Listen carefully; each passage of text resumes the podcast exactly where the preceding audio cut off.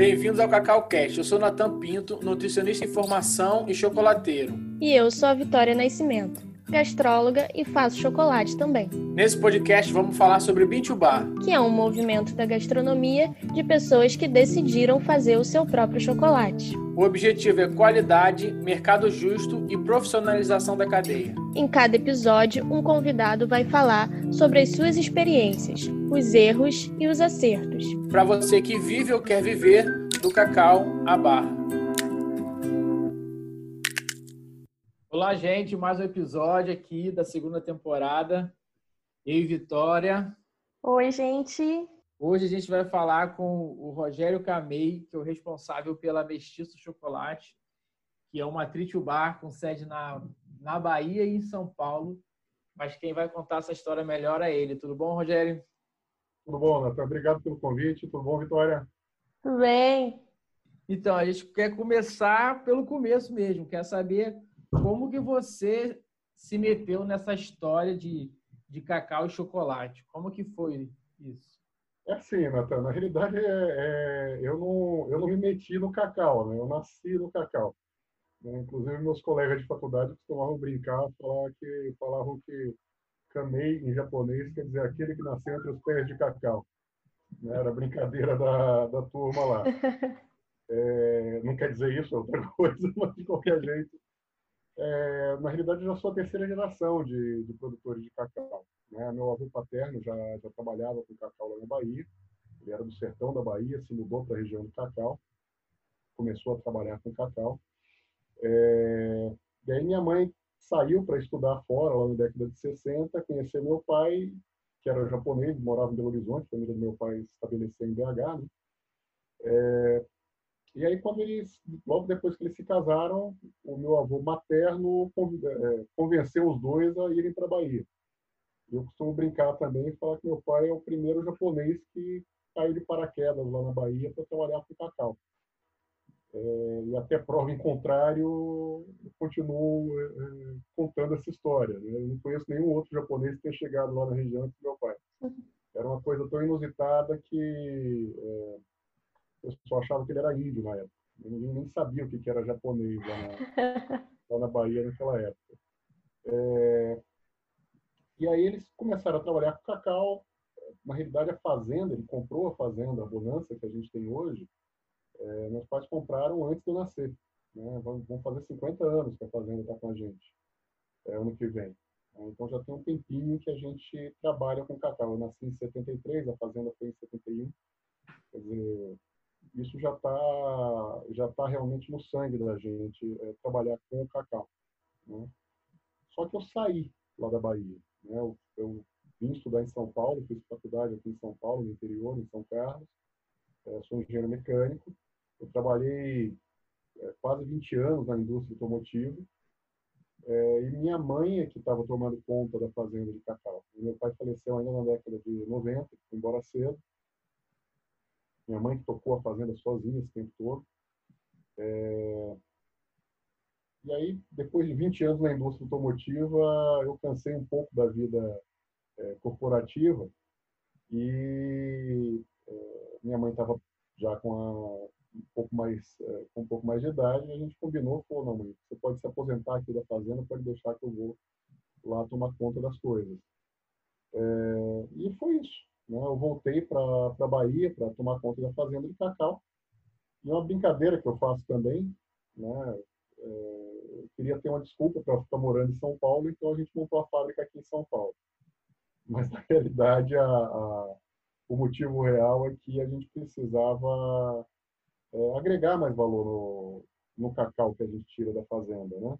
E o mercado, como a gente estava com a base aqui em São Paulo, a gente já morava aqui em São Paulo, é, faz mais sentido ter para mim, né? eu acredito que faz mais sentido a gente ter uma fábrica de chocolate é, onde a gente tem o um mercado do que fazer o chocolate na Bahia e ter toda a dificuldade logística de tirar de lá e trazer uhum. para o sul. Né? Então, é, é, tem algumas vantagens, claro, de ter a, a fábrica lá, é, mas a gente optou por, por, ter a fábrica aqui em São Paulo. Então, o, o histórico, mais ou menos, é esse daí. Certo, ótimo. Assim, esse contexto, né, é super importante contextualizar para as pessoas um pouco da, da história de, de cada um, de cada pessoa que vem aqui falar. Mas hoje, especificamente, a gente queria falar com você sobre torra, né? Que é o Não. tema do nosso episódio. Então, eu queria te perguntar já de cara para você falar para as pessoas por que, que a torra é tão importante, né?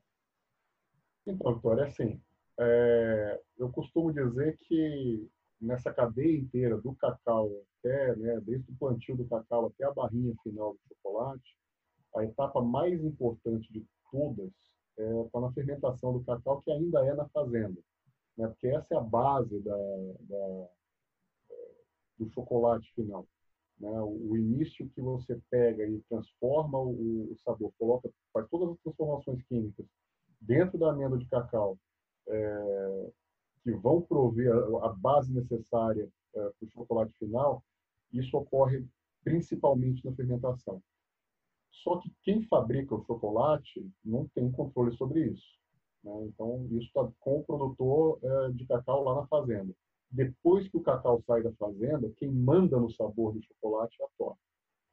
Então, se a fermentação é a principal é, etapa de todo o processo, dentro de uma fábrica de chocolate, quem manda é a torra. É, a, é durante a torra, ou até na ausência da torra, né, quando você fala em, em chocolates é, crus, né, ou não torrados, quem dá a identidade do chocolate é principalmente a torra.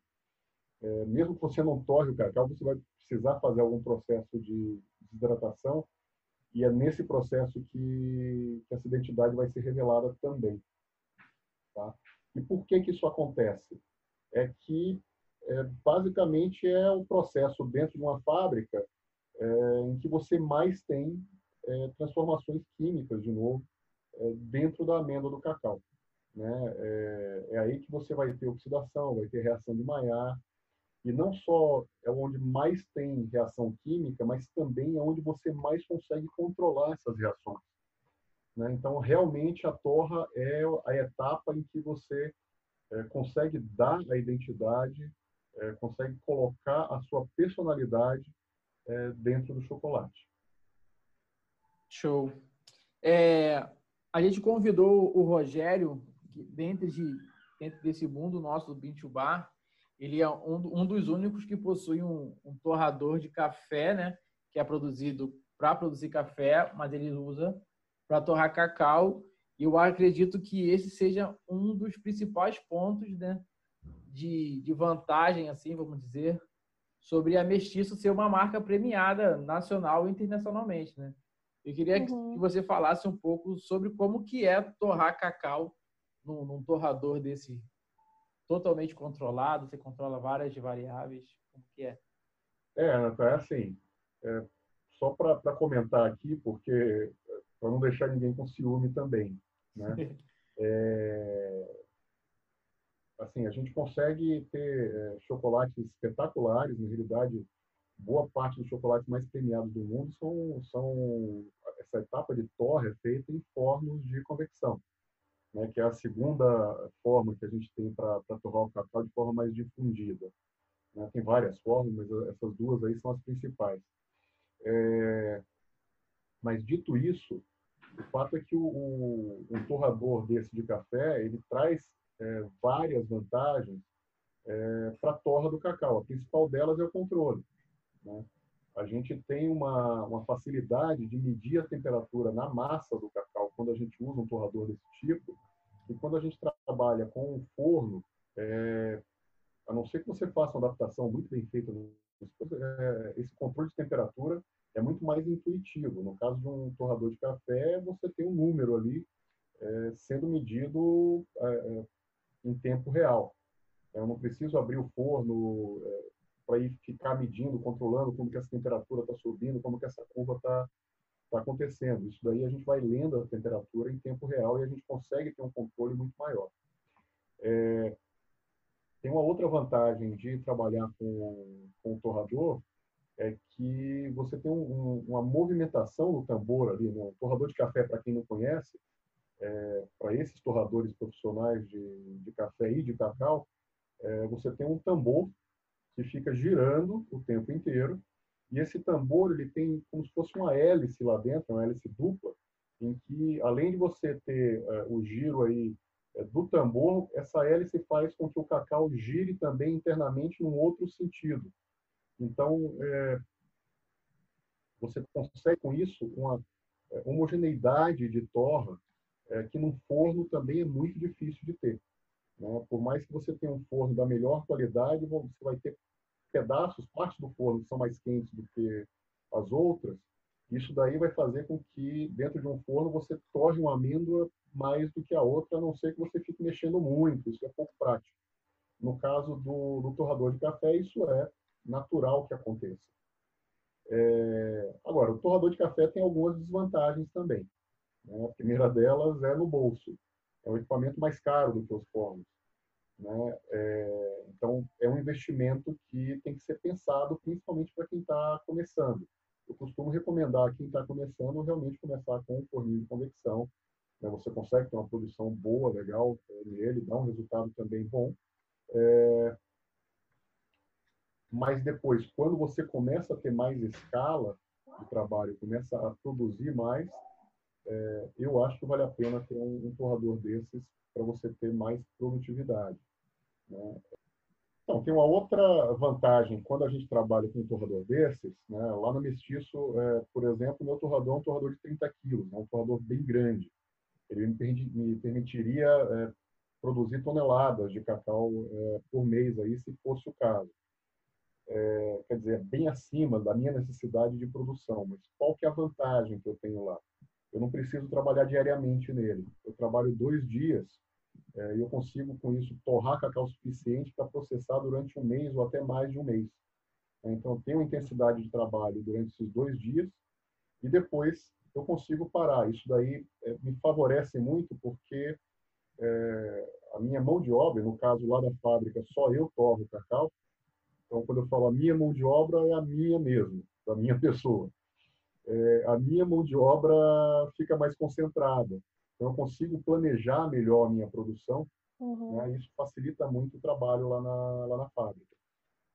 É, fora isso, voltando um pouco para a questão do controle da torre, é, quando a gente começa a torrar e entrar é, numa ciência de torra de cacau, eu, particularmente, uso uma, um, um, tipo de, de, de, approach, né? um tipo de abordagem no, na torra do cacau que é muito parecida com o que o pessoal de café usa também. Então, eu tenho alguns parâmetros dentro da minha torre de cacau que eu não deixo de seguir. O primeiro deles é que a minha temperatura sempre sobe. Eu nunca deixo a temperatura é, subir, depois descer, depois subir de novo. Né? Então, é sempre uma curva de, de torre que é ascendente. Ela sempre vai subindo e vai ficando mais suave. Eu também não deixo ela, à medida que ela começa a desacelerar, eu não coloco mais é, potência no queimador para a, a, curva subir de repente de novo. Então, a gente tem algumas, é, alguns parâmetros em que, para eu seguir é, esse tipo de, de abordagem, não dá para fazer é, no forno, tem que ser é, num torrador mesmo. E por que, que eu faço isso? É, aí entra um pouquinho na química da torra. Né? Quando a gente fala de torra de cacau, a gente está sempre pensando nessas é, transformações químicas. E o fato é que uma amêndoa de cacau, é, provavelmente dos alimentos que o ser humano consome, é, é o que mais tem complexidade de compostos químicos. Né? Você tem uma infinidade de, é, compostos aí dentro do, do, da amêndoa de cacau que você não encontra em nenhum outro produto, ou praticamente nenhum outro produto que a gente consuma.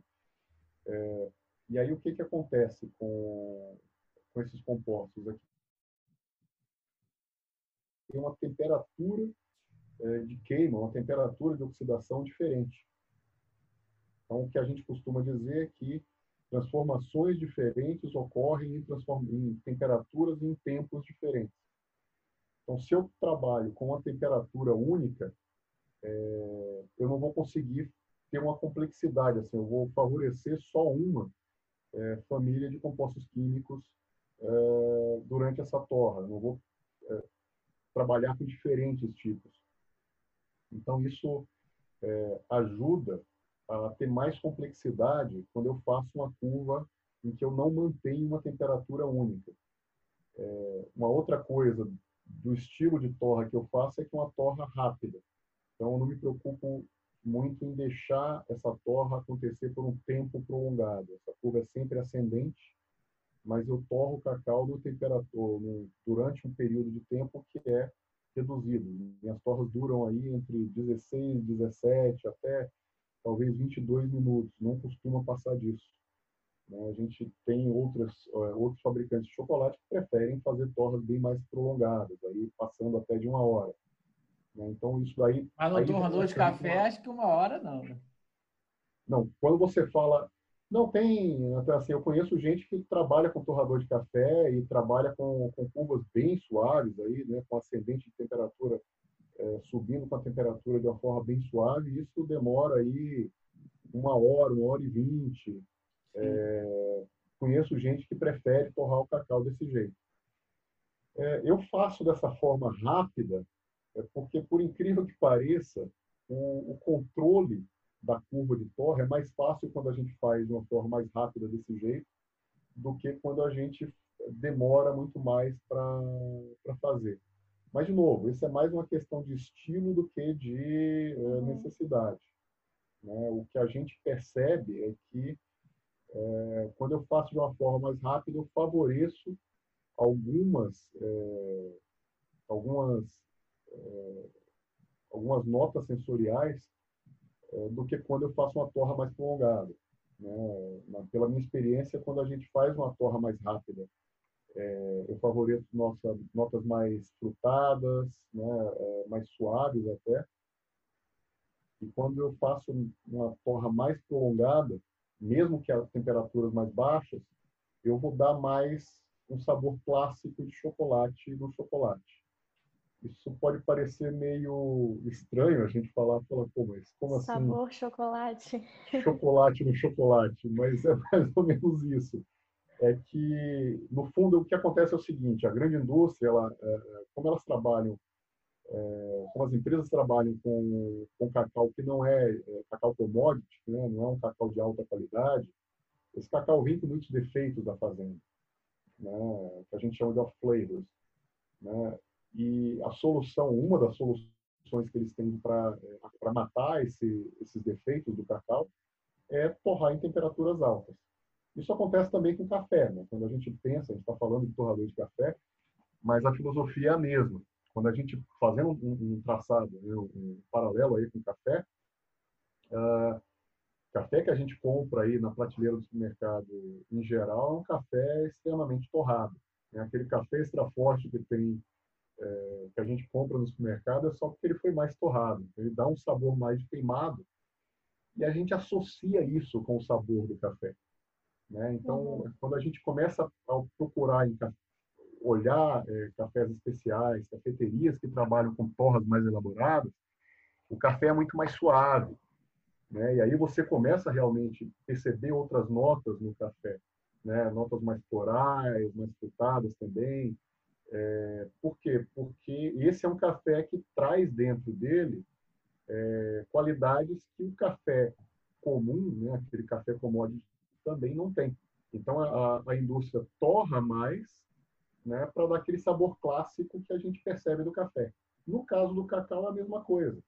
A indústria vai torrar em temperaturas, né, só para colocar alguns parâmetros aqui, vai trabalhar com, com temperaturas a partir de 135, 140 graus, chegando a 160, e no mundo do bean to bar, a gente praticamente não ultrapassa esse nível aí de 130 e qualquer coisa. A gente para sempre no 130 quando a gente chega lá. Né? Tem muita gente que trabalha é, com, cacau abaixo de 120, não chega nem no 120. E eu estou falando esses, esses, níveis de temperatura porque as pirazinas, é, é, que são os compostos químicos que dão mais aquele sabor de, de chocolate clássico, é, elas queimam, né, elas se modificam a partir de 130 e alguma coisa, 140 graus. Então, se você não chega nessa temperatura, essa nota de chocolate nesses nossos chocolates bar, é, elas não são tão pronunciadas, elas estão lá, mas a gente não percebe tanto, justamente por conta dessa é, da gente não chegar nesse nível de temperatura. E o fato é que a indústria vem fazendo essa é, essa torra em temperaturas mais altas é, desde sempre. Então, o que a gente se acostumou a entender como gosto, né, como sabor do chocolate, é, é esse cacau, é esse chocolate mais queimado mesmo. Né? Então, é, é, quando a gente trabalha com chocolate é, bar, de vez em quando a gente pega pessoas e fala, nossa, mas não tem tanto gosto, não tem tanto sabor do chocolate. É, isso acontece basicamente pelo estilo de torra que a gente trabalha no, no bar. Isso não sou só eu, né? Uhum. Vocês também, Daiane, vocês sabem disso, né? Imagino que vocês também não, não alcancem essa temperatura alta, porque o que a gente tenta trabalhar é, quando a gente trabalha, quando a gente faz essas torres do bean to bar, é tentar tirar o máximo do que é aquele cacau de boa qualidade, né? Aquele cacau fino que a gente trabalha, é, a gente tenta tirar a verdade dele, tenta tirar o que está dentro daquele cacau e tenta só revelar o que, o que a natureza colocou ali dentro. Né? A gente trabalha ao máximo para não matar é, o que está dentro daquele cacau, e é justamente o que a indústria faz. É, e, Rogério, falando, né, falamos um pouco de, de do cacau extra torrado, um uhum. pouco mais extra da indústria, é, cacau extra forte. E falando agora um pouco do, do chocolate cru, né? Aquele chocolate que uhum. o cacau não passa pela essa etapa de torra. O que, que você uhum. podia comentar aí um pouco pra gente, até porque eu acho que tem bastante gente que ainda não conhece, né, esse, essa modalidade, esse estilo. Sim. Assim, é um cacau, é um chocolate um pouco mais é, é, difícil de você trabalhar, justamente porque você não tem essa, essa esse processo de torra para controlar o que vai sair. Então, praticamente o que, é, o que você obtém no chocolate é o que sai da fazenda. Só que o que, que acontece aí? Na, que, assim, diferenças? Qual, ou por que até que a gente torra o cacau?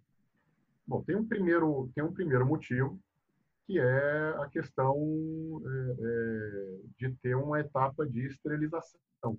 Né? Então, o cacau que vem da fazenda não é um produto é, limpo, né, como praticamente qualquer produto agrícola.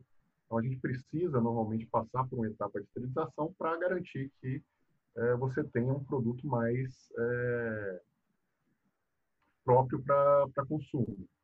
Agora, é, isso é só para constar, porque quem trabalha com chocolate cru, eu também não tenho nunca nenhuma notícia de ninguém ter tido é, problemas é, por fazer chocolate sem a torre.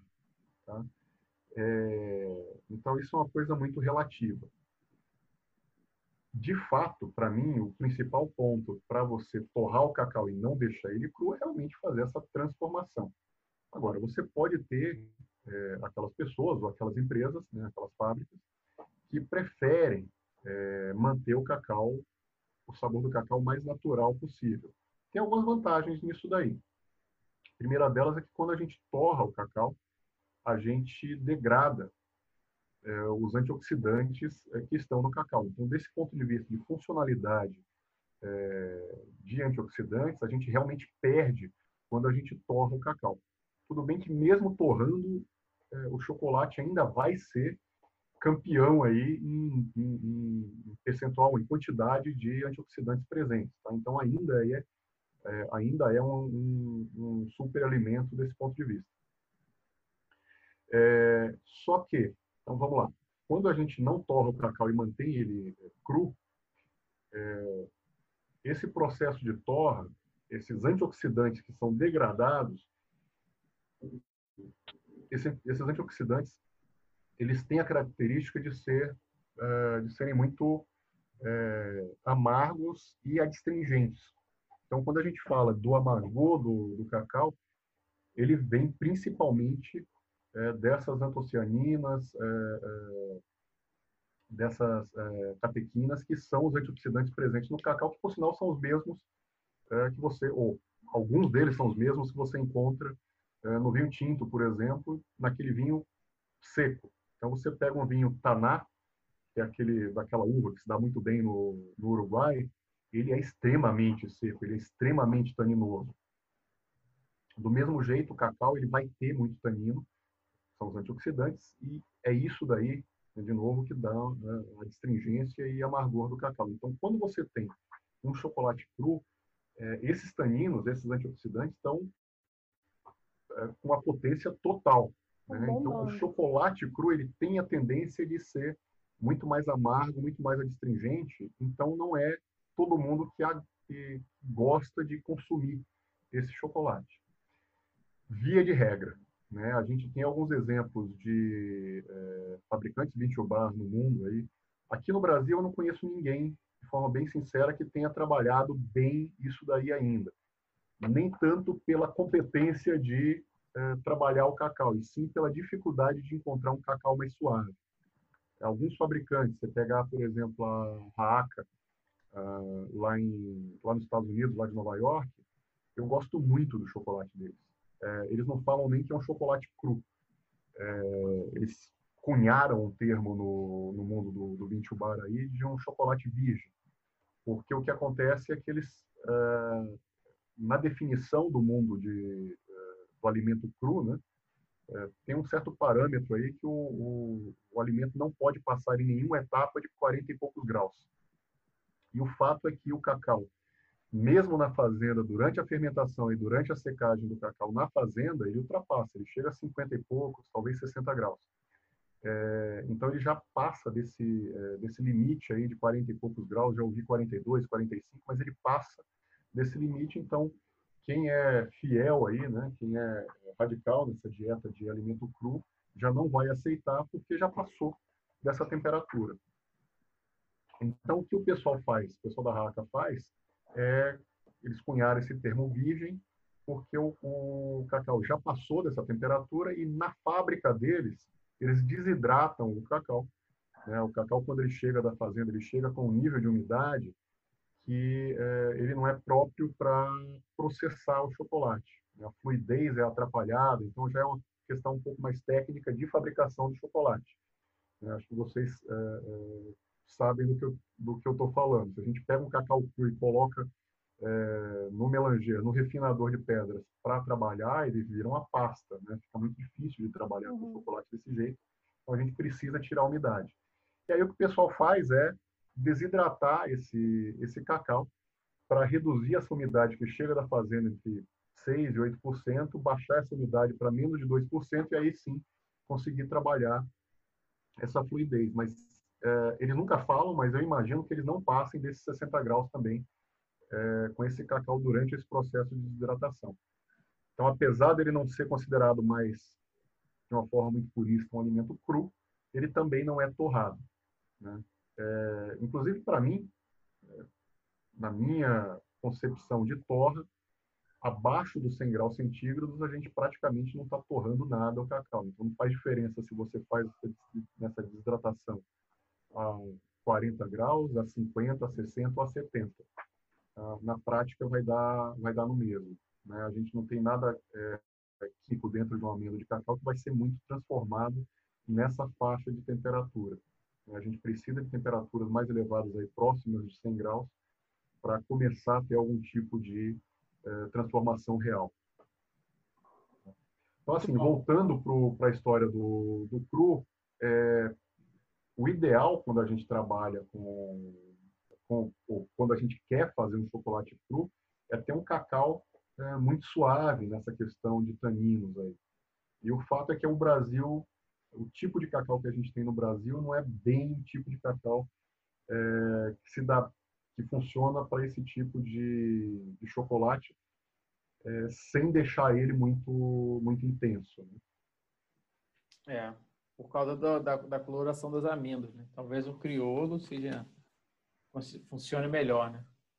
Isso, Natan, assim, o, o, crioulo com certeza é, vai ter, mas mesmo outros tipos de cacau, né? Você pega, quando você pega algumas origens de cacau aí, o que que acontece nessa brincadeira, né? Vai um pouco da história do, do de como que o cacau se difundiu no mundo. Né? É, quando a gente pega o cacau aqui do Brasil, o cacau é, que foi para a África saindo é, aqui da América, é, o foco dele sempre foi produtividade. Então, uhum. É, é, acaba sendo, eu não sei o quanto que isso foi de propósito, né? Assim, eu quero trabalhar com esse tipo de chocolate, porque ele vai dar um chocolate legal. Isso nos indo de 1.600, 1.700, né? É, ou quanto que isso foi simplesmente, olha, esse cacau que eu tenho na mão aqui é esse que eu vou levar para a África. E daí difundiu e, e né, virou uma produção em massa. É, então esse cacau nunca, a gente nunca se preocupou muito com com essa questão do amargor desse cacau, porque é um cacau que é muito torrado, depois põe açúcar, põe baunilha, então melhora essa questão. Quando a gente pega o cacau de alguns locais do mundo, principalmente na América é, Andina, né, os países andinos e, e América Central, é, desde sempre, né, desde que o ser humano chegou aqui na América e começou a trabalhar com cacau, é, o uso dele era um uso mais puro, né, era cacau e água. Então, o pessoal foi selecionando ao longo de milênios aí, né? a gente está falando de 2.500 é, anos antes de Cristo, né? 4, 5 mil anos né? é, atrás. Né? Então, é, realmente, ao longo de milênios, é, o pessoal foi selecionando variedades de cacau que eram mais suaves para esse é, chocolate que eles consumiam antes, que era aquele cacau torrado, moído e com água, talvez com alguma especiaria, mas açúcar né, não, não existia. Então, o pessoal pegava variedades de cacau que eram mais suaves. Então, o crioulo está aí dentro, mas tem outras variedades, é, nacional, é, é, outras uhum. variedades de cacau aí que a gente conhece, que infelizmente a gente não tem aqui no Brasil difundidas, é, que tem esse sabor mais suave naturalmente. Então, elas são um pouco mais, realmente, talvez propícias para fazer um chocolate cru. Beleza. Ah, o, o, talvez o, o, o catongo ele funcione um pouco também? Até o catombo talvez seja uma coisa a ser testada, cara, porque o que, que já aconteceu quando a gente viu aí?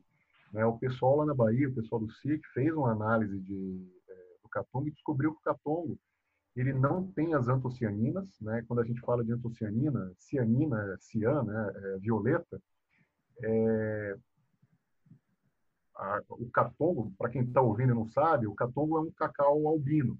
Tá? É um cacau forasteiro, é Pará, Parazinho, que a gente tem tradicionalmente é, lá na Bahia e no Brasil, mas é, ele tem uma, um, um, um, gene recessivo que é albino. Tem muita planta que é albino e cacau também pode ser albino. Então, ao invés dele ter essas antocianinas que dão a coloração é, violeta na amêndoa, ele tem catequinas, que são antioxidantes brancos.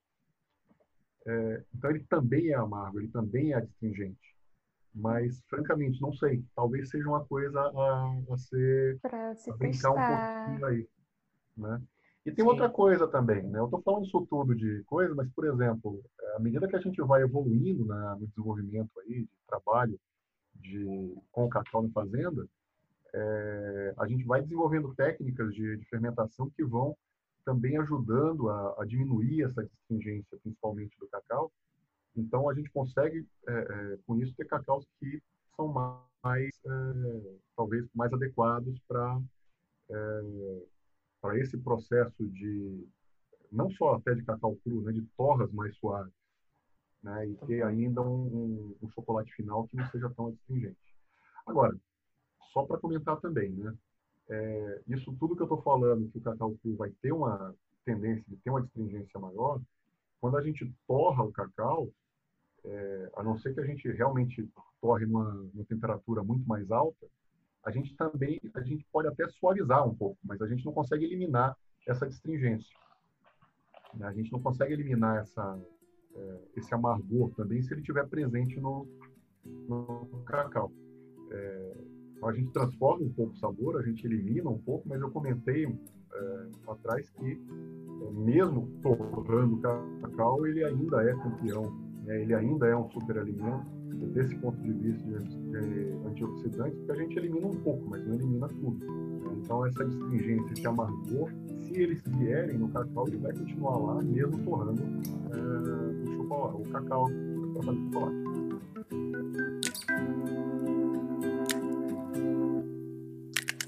Rogério, a gente sabe que torra é um processo de, de aprendizado, né? Com a experiência, com o tempo, a gente vai, vai percebendo ali o que dá certo, o que não dá, e vai, vai criando também uma, uma personalidade, né? um estilo próprio de, de torrar e tudo mais. Mas para quem está começando aqui, você poderia assim apontar um, uma teoria básica, um, esquema básico para a pessoa seguir? Sim, Vitória, sim. É, a gente costuma ter alguns números aí, né? Algumas, alguns parâmetros para determinar o que, que é uma torra muito forte, o que, é uma torra leve, uma torra longa, uma torra curta. Então, assim, é, por exemplo, em termos de temperatura, né? no mundo Bintubá, quando a gente fala de uma torra leve, a gente está falando de 100 até 115 graus, talvez. É uma temperatura mais leve, mais baixa para uma torre. É, já uma torre mais forte já está na casa dos 130, 135. Dificilmente a gente recomenda passar desse tipo de desse, desse valor aí de, 100, de, de 135 graus, né? A gente não fala, pô, aí já começou a queimar o, o cacau.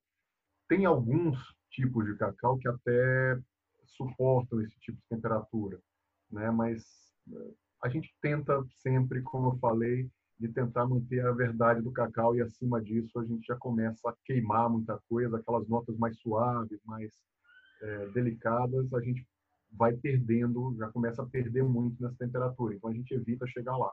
Então, de novo, né, uma torra leve até 115 graus, uma torra mais intensa, mais forte, 125, 130, 135. E no meio tempo, nesse meio de temperatura aí, seria uma torra média. Em termos de tempo, uma torra rápida são 15, 20 minutos. Né? É, torras longas, 40, 50 minutos, uma hora, até acima disso. Né? Claro que quando a gente está é, tá desenvolvendo essas torres aí, a gente fala, bom, você vai chegar a 130, 135, não fica uma hora nessa temperatura, porque vai sair um cacau torrado, né, queimado ali de dentro. É, do mesmo jeito que quando a gente fala, você está querendo fazer uma torra bem suave, demora um pouco mais, né, vai um pouco mais aí, não fica só 15 minutos. Porque senão, assim, o meio da amêndoa, se você mantém a 105, 110 graus, o meio da amêndoa nem é, é, mal ultrapassou os 80 graus. Né? Quer dizer, uhum. você tem que uhum. pensar que a temperatura que a gente, por melhor que a gente faça, que a gente mede, mesmo num torrador de, de café, a temperatura que a gente mede é a temperatura da superfície da amêndoa, né? não é a temperatura lá do meio dela. Então, você precisa de um tempo aí para você fazer a temperatura lá no meio da amêndoa também chegar é, na, mesma, ou na mesma faixa de temperatura, pelo menos, que a, a, a casca está. Ah, então, esses são os parâmetros aí. E o que eu costumo é, sugerir para quem está começando é comece a torrar pequena quantidade. Então, a gente, né, quem trabalha com bintubá sabe, muita gente tem essas, é, esses melangês que trabalham de 3 ou 4 quilos, é, só que você não precisa fazer 4 quilos. Então, faz um quilo e meio, 2 quilos de chocolate. Não precisa nem fazer o chocolate final refinadinho, é, é, tudo. Se você está querendo desenvolver a torra, é, você pode parar um pouco antes. Né? Você pode deixar ele um pouquinho mais grosseiro só para realmente provar o que está saindo da torra. Então você torra um quilo, um quilo e meio. Né? É, e tem uma técnica que eu acho que é bem interessante, é bem coisa de engenheiro, né? É, não é minha, o pessoal da Dandelion, eu vi uma vez eles é, falando como que eles gostam de desenvolver a curva de torra deles. E basicamente o que eles fazem é, imagina você é, colocar, fazer quatro torres diferentes, só que só com duas temperaturas e dois tempos. Então, por exemplo, né, você fala, eu vou torrar 110 por 20 minutos e vou torrar 130 por 20 minutos. É, eu vou torrar 110 por 20 minutos e vou torrar a 130 por. Uh, não, o que, que eu falei? 110, 130 por 20 minutos e vou torrar 110 por 40 minutos e a 130 por 40 minutos. Então você vai ter quatro torras bem diferentes. Você vai fazer quatro chocolates bem diferentes. E a partir daí você fala, não, o 110 por 20 minutos foi muito pouco. O, o, o 130 por 20 minutos ficou melhor. Então, com esses quatro chocolates aí, que você gastou 4 quilos de cacau para fazer, você consegue já ter uma noção de o que, que você quer fazer com essa uhum. torta. Tá? Agora, eu estou falando também de uma forma bem é, genérica. Né? É, quando a gente fala em torre, à medida que a gente vai brincando aí, assim, para quem está começando, talvez esse, essa seja uma receita inicial. Tá? Pode até falar exatamente esses parâmetros que eu falei.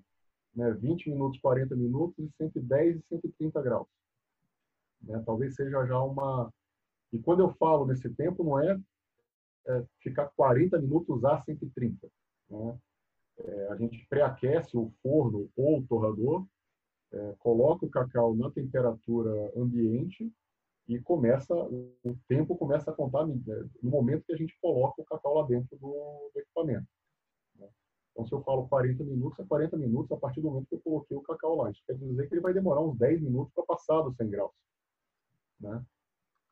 É, então, isso daí é, já serve como uma receita inicial. Agora, à medida que você vai evoluindo, é, você começa a brincar. Né? O legal da torre, essa história da gente conseguir colocar a nossa personalidade ali, né? eu costumo é, determinar que um bom chocolate é um chocolate complexo. Né? Muitas vezes não é nem um ah. chocolate que eu gosto mais, né? meu paladar gosta mais. De vez em quando eu, eu, eu, me agrada muito chocolates que é, têm uma complexidade sensorial muito grande. Então, para conseguir essa complexidade, você pode fazer. Tá bom, então acabei de dar uma receita aí de fazer quatro torres diferentes, né? Você pode misturar essas quatro torres. Né? Você vai ter um chocolate com certeza vai ser mais complexo do que qualquer uma delas isolada. Pode não ser tão saboroso, pode não ser tão agradável, mas com certeza vai ser mais complexo. Né? Então, uhum. você pode começar a brincar com essas formas. Então, na realidade, quando a gente desenvolve curvas diferentes de é, de torre, o que a gente está querendo fazer é justamente brincar um pouco com esse conceito de se eu torrar numa determinada temperatura, fazer uma, uma torra só numa temperatura, outra torra só em outra temperatura, quando a gente faz uma curva que vai mudando a temperatura, é mais ou menos isso que a gente é, tenta alcançar. É, e a evolução não é muito demorada, depende só da dedicação que você tem né, de fazer várias bateladas de chocolate. Isso demora um pouco, claro. Cada batelada dessas em fábricas de entubar pequenininhas vai demorar aí pelo menos três, quatro dias para uhum. ficar pronta. É, mas a gente consegue aí, em um mês, você vai trabalhando com, com, com torres diferentes. É, você consegue fazer chocolate bem variado e aí você consegue convergir para uma curva de torre tipo que você acha legal, que tem mais a sua, mais aquela cara que você sempre tá sempre anotando, tomando nota, né? Claro, ah, para você não sem dúvida. Isso fica um mês lá torrando sem anotar nada, senão depois você não você sabe. Você, você fala, nossa, esse ficou sensacional, mas uh, como é que eu fiz isso mesmo? Aí já não era. lembro. E você já usou a pipoqueira para fazer algum teste assim? Esse teste da pipoqueira aí? Pipoqueira não, mas tem uma galera que usa air fryer, né? Sim, sim. É, e funciona. É, dá para dá para dá para ter uma torra legal com air fryer. Pipoqueira eu nunca tentei. Tá? É, tipo é... micro, micro, micro nanolote, né? Sei lá. É. O problema da pipoqueira é que ela esquenta muito rápido, né? Então, assim, vai muito pouco cacau. É, então, é tipo 30 segundos, né? É, você torra o cacau em dois minutos, né? Você botou, deixou três, queimou. Então é mais complicado. Né?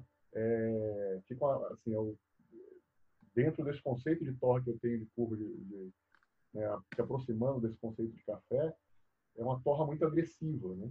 É rápida, né? você chega na temperatura mais alta em muito pouco tempo. Isso quer dizer que você coloca muita energia é, dentro da amêndoa muito rápido. Então, você tem uma agressividade de transformação ali muito grande é, isso pode trazer algumas, é, algumas coisas indesejáveis na amêndoa. Né? Ela tende a ficar muito amarga é, depois. Né? O, o, o, cacau também fica agressivo, né? o sabor fica meio agressivo depois. Né? Eu gosto de deixar um pouquinho, assim, apesar do que eu falei que as minhas torres são rápidas em comparação com outras, ainda assim é, não pode ser tão rápida. Né? Deixa eu falar, vou, vou, voltar num ponto que você comentou bem no comecinho, que é, que é sobre a forma que você trabalha, né? Que você torra o cacau todo e depois você vai só utilizando, né? Aconteceu com a uhum. gente esses dias um, um, uma coisa que eu precisei torrar todo o cacau que eu tinha em estoque. E aqui foi uma semana chuvosa, deu bastante umidade e o cacau começou a querer mofar e tal. E aí, para não perder esse cacau, eu falei assim: ah, vou torrar tudo e, e vou deixar ele e vou usando conforme eu vou precisando, né? Uhum. E aí é uma pergunta sobre armazenamento, na verdade, né? Você armazena o cacau torrado ou o nibs? É, os dois. O que for mais conveniente. É, eu não vejo muita diferença. Algumas pessoas não gostam de armazenar o nibs. E claro, quando eu estou falando que eu armazeno o nibs, a gente armazena ele em, em, recipientes herméticos. Né? Então, é, eu não deixo nada entrar, na realidade, nada entra, nada sai. Né? É, isso por uma questão de evitar umidade, evitar ataque de inseto. Né? Então, além do, do recipiente estar limpo, é, trabalhar com asepsia legal aí, é, tem que ser hermético. Né? Porque senão aí, se entrar umidade, vai estragar o esse trabalho. Tem aquele conceito que a gente trabalha no mundo do bean bar de, de, de, maturar o chocolate ou o cacau. Uhum. Né? É, eu posso dizer que é diferente você maturar o cacau antes de torrar é, né? e depois ou maturar o cacau depois de torrar, o resultado vai ser diferente. Tá? É, por quê? Porque essa transformação que você tem durante a torra, você vai ter matéria-prima diferente. Você tem um cacau ainda jovem um cacau já é, mais, é, é, mais tempo de maturação. Então, você vai transformar coisas diferentes, o resultado vai ser diferente. Agora, depois que você torra, é, o, o cacau continua maturando, né? mas eu francamente não sei dizer o que, que dá um resultado melhor, ou qual a influência é, dessa maturação antes ou depois da torta. É, agora, para mim também não faz diferença você, desde, né, com a condição de que você armazene bem o cacau ou o nibs, é, não faz diferença você é, maturar ele na forma de nibs ou cacau inteiro, ou maturar o chocolate. Aí a diferença é bem menor. Tá? Se eu deixar o nibs é, é, maturando por um ano né, e fizer o chocolate, ou se eu pegar o nibs, fizer logo o chocolate, deixar esse chocolate maturando por um ano, o resultado final, para mim, vai ser muito parecido. Não vai ter tanta diferença. O que interessa aí realmente é o tempo que você deixa é, esse material é, sendo é, envelhecendo, né?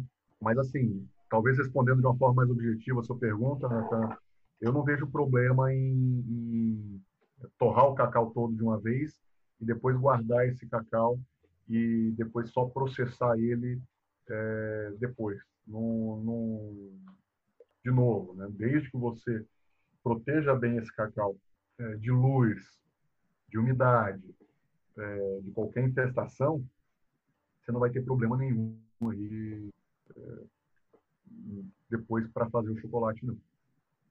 É. Lembrando que é, depois da torra, né? E aí que você fez, vamos dizer, a asepsia do grão, né? E a partir dessa, dessa etapa, a gente tem que ter o, o dobro de cuidado para não recontaminar o nosso cacau, né? Exatamente. Por isso que eu quis então, ressaltar que né, você tem essa proteção aí de um Sim. ambiente que você está é, mantendo esse material em um ambiente propício. Né? Porque, assim, para mim, depois que eu torro o cacau, é, mesmo, na, mesmo antes de tirar a casca da amêndoa, é, já é chocolate. Né? Porque daí para frente não tem mais etapa, é, não tem mais etapa nenhuma de, é, de asepsia, de, de, de esterilização.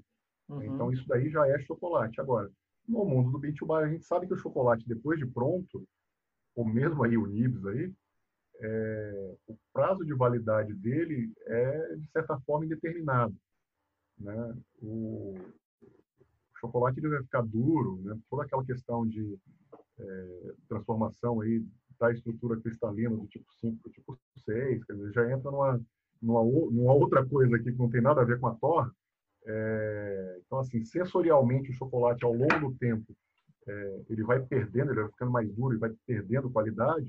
Mas se você deixar um chocolate aí durante cinco anos, guardadinho, bonitinho, é, derreter esse chocolate e refizer a têmpera, né, recristalizar esse chocolate, ele provavelmente vai estar melhor do que do que logo que ele saiu da, da produção. Né? É a mesma coisa do vinho e pelo mesmo motivo. Né? Os taninos aí vão ter suavizado, né? então a, um, qualidade sensorial desse chocolate tem um potencial de, de, de ter uma melhora com o tempo. Né? E do ponto de vista de é, segurança alimentar, de novo, desde que o chocolate tenha sido bem feito no início e passe durante esse tempo todo aí é, bem acondicionado, né, sem deixar entrar umidade, protegido da luz, sem é, ter algum inseto que entre aí, fure a embalagem e entre nele, é, ele pode ser consumido. Né? A, a, a, vantagem do, do cacau aí, do chocolate, pelo fato dele ter muito antioxidante, é que ele não rança. Né? Ele demora muito tempo para oxidar de forma significativa e perder a qualidade dele, perder a, a, talvez a segurança alimentar dele. Ele se mantém por muito tempo. Muito bom. Cara, então eu acho que é isso. A gente tem um mundo de informações aí para pesquisar uhum. sobre parâmetros, fazer esses testes aí das quatro torres. Legal. E já temos bastante assunto para pesquisar. Uma coisa é, que eu sempre falo que o, o podcast é, é, é uma fonte de informação que te dá novas fontes de informação. É mais ou menos isso aí, Nathan. Espero que o pessoal é, tenha gostado da, é, do bate-papo aqui. Né? E qualquer coisa é só entrar em contato. Tá? Pode, pode perguntar, fique à vontade para procurar. Então, gente, esse episódio vai ficando por aqui. É, é patrocinado pela N Chocolate. Valeu, valeu. Tchau, tchau, valeu, gente. Obrigada, Rogério. Um abraço, obrigado, Vitória, obrigado, Nathan.